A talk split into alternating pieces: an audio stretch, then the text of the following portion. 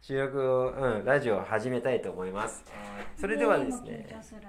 うん、大丈夫、大丈夫。あの緊張したら、森先生も、僕も喋るんで、大丈夫です。聞いてください。 質問攻めで、じゃあ、質行こうか問な攻めで言ってください。じゃあ、質問その一、はいはい、自己紹介してください。はい、おさむらまゆこです。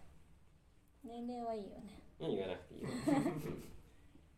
OK じゃあ、何のためにここに来ましたか。 A レースの治療です。 ALS の治療ですね。はい。森先生、ALS って日本語ではうんと筋無力症になるんですかね。筋無力症ですね。はい、じゃあ ALS 筋無力症っていう形ですね。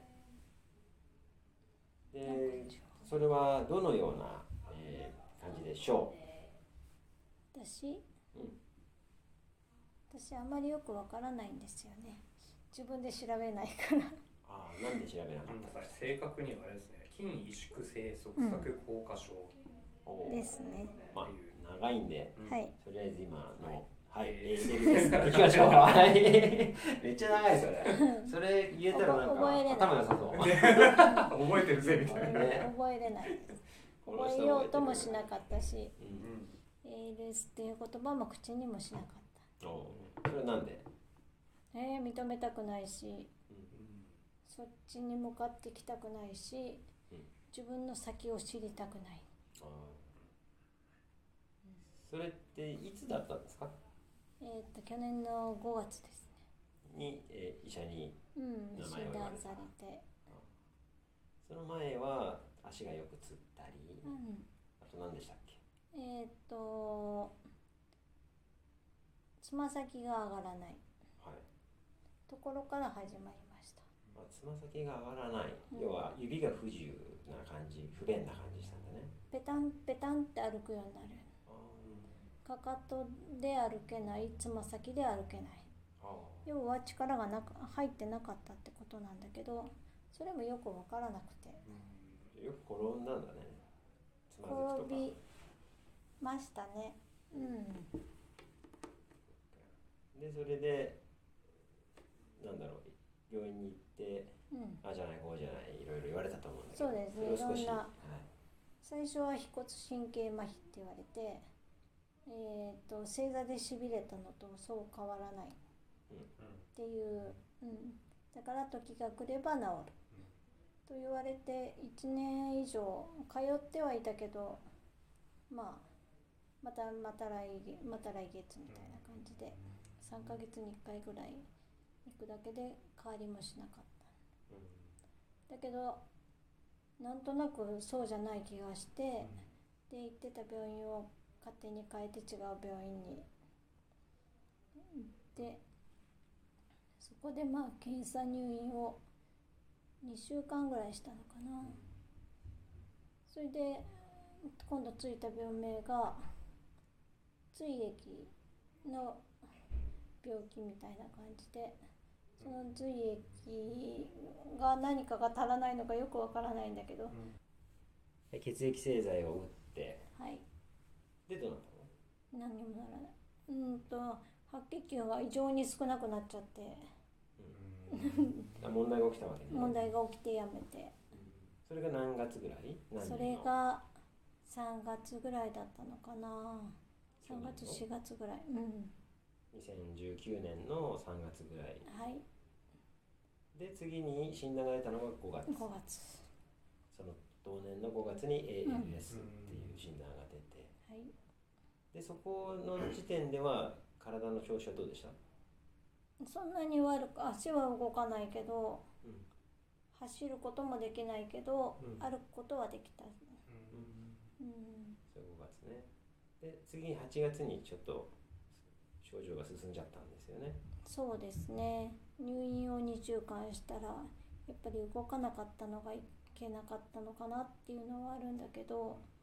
うーんとそこで ALS の症状を抑える進行を遅くするっていう薬を飲み始め飲みは点滴をし始めてそれを2週間やらないことには続きのことが一切治療ができないと言われたのでまあ、一週2週間入院して点滴を打ちましたそしたらひどくなっちゃったちょっと良くなくなりましたねうん症状が進んじゃったわけだそんな気がしますでその次に症状がぐんと進んだのが何月うーん年末ぐらいからにかけてかな今度手の方に来てあーその時までは携帯触ったりはパでソきコン打まったしりたねリモコンを使ったり箸そうです使ねったりはできてうた、んで年末年始で手が不自ちょ由っと不便ににななっっててきた箸が使えなくなってきたのでカニが剥けなかったつらいつ らいねうわご主人の愛情の見せ所ですね自分が行きたいのに入る全部食べないでね なんすでにかカニ嫌いなんで人を集めてカニをカニパーティーをしたんですけはいはどいはいみんなに剥いてもらって食べましたねうんいいじゃないですかいいじゃないですかすごい綺麗に向けたのをあげるのをうーんって思いながらいいよっていう気持ちの顔をそうなの最初はむ剥いてないやつを頼んだんだけど剥いたのを頼めばよかったなと 思って確かにね でもそこででも人の優しさがありましたねでもみんな人に剥いてもらったカニってバラバラになっちゃ そうなんだうそうなのみんなの血と汗がこもったようなカニを食べたらな、念がこもりすぎてそうそうそう、なるほどねうんでその後はその後は寝返りが打ちづらくなったのが2月2月ぐらいかな今はどうで寝しょう返りは打てませんそっかじゃあうんできないことをまず記録として残したいから、はいえー言っていきましょうまずは寝返りが打て寝ない返りが打てれないあと頭のてっぺんが触れない触れない要は自分をなでなでできないわけですね、シャンプーもでゴきシまゴせシんできませんえー立ち上がることは難しいっていうより足を寝た状態で膝を上げきることができでないきないでも立ったらうん直立まで持っていってもらったら何かを掴んでいればうん若干立ってられる、そうですねはい、あのここの前試した時に立ってもらって僕の腕を持ってもらって片手でタッチましょうっていうと、まあ、10秒から15秒ぐらいはバランス保ってると思います、でも両手離しましょう何秒かじゃあ10秒チャレンジしてみようって言ってやったらやっぱり1秒も持てないでこれを2秒にして4秒にして8秒にしていきたいなっていうふうに思ってますあとできづらいことできないと思ってること他にいくつかありますかできないことはいっぱいありすぎてなんだろうなまあ、不便なことから言っていくとトイレですよトね。イレですね自分ではいけない車椅子を、えー、漕ぐことは最近はちょっとやってもらってちょっますけど、とここでできるようになったはい、最初は痛くてここの段差とも言えない段差が進めなかったんです、初日。でも次の日には進めたね。そうですねパーンと。うんあと何かできないと思ってることは、できないと思ってることを書くことができないあ手を手の不便さが、うんじゃあ一通りあるんですね。字も書きづらいしっていうのかあんまり書けないし背中も書けないあーはいはいはいえっ、とパンツを下ろしたりすることはできますか難しいですあじゃあズボンを下ろしたり下着うんは難しいつまむことが難しシャツを脱ぐのかでもい若干最近つまむ力増えてきたよね毛布がちょっと持てるようになっていいねうんあとあれはあのシャツは脱げる自分で脱げませんはじゃあシャツも脱げるようにしたいねい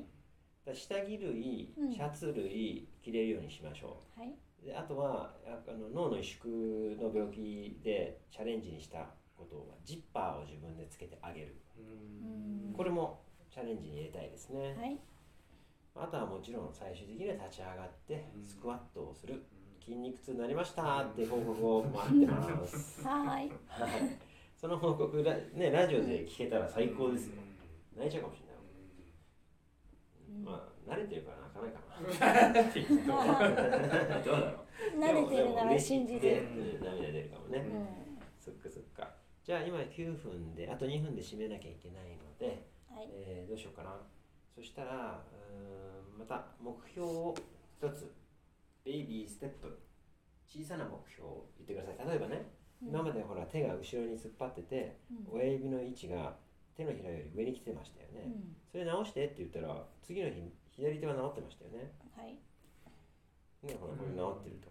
で今右手をチャレンジしてるわけですよね、でそれって小さな小さな改善その小さなチャレンジを一つ一つ成功していくことによって最終的にはスカッとできるようになるわけなんで、なんだろう次の目標をちょっと教えてくださいえー、難しいな一つでいいよ、次の目標うん、分かんなかったら僕が勝手に決め ちゃう危ないよ。うん目標か、やっぱ食べることが好きだから、うんなんか上手にうんフォークで刺す OK 今は何がさせないで困ってる最近えっ、と芋じゃあ芋をぶっ刺しましょうここの芋なかなかかガタがったから刺してどうなっちゃ刺うんしだったけらバラバラになっちゃう砕けたんだ。あーいやいやいやそううならないように優しく刺すはいね、もう加減じゅ加ね減、カレーに優しく刺すっていうね芋をね笑わずに刺すっていうのをじゃあチャレンジしましょはいうあの笑って話してるけどめちゃくちゃねん。すごい努力が必要ですことですそれは分かってます分かった上でこうやって笑いながら話せるっていうのはやっぱりここでそれなりのなんだ成果っていうのがうんたくさん僕は見てきたから自信を持って言えますうん絶対成功するはいはいじゃあ切りますねはーいはい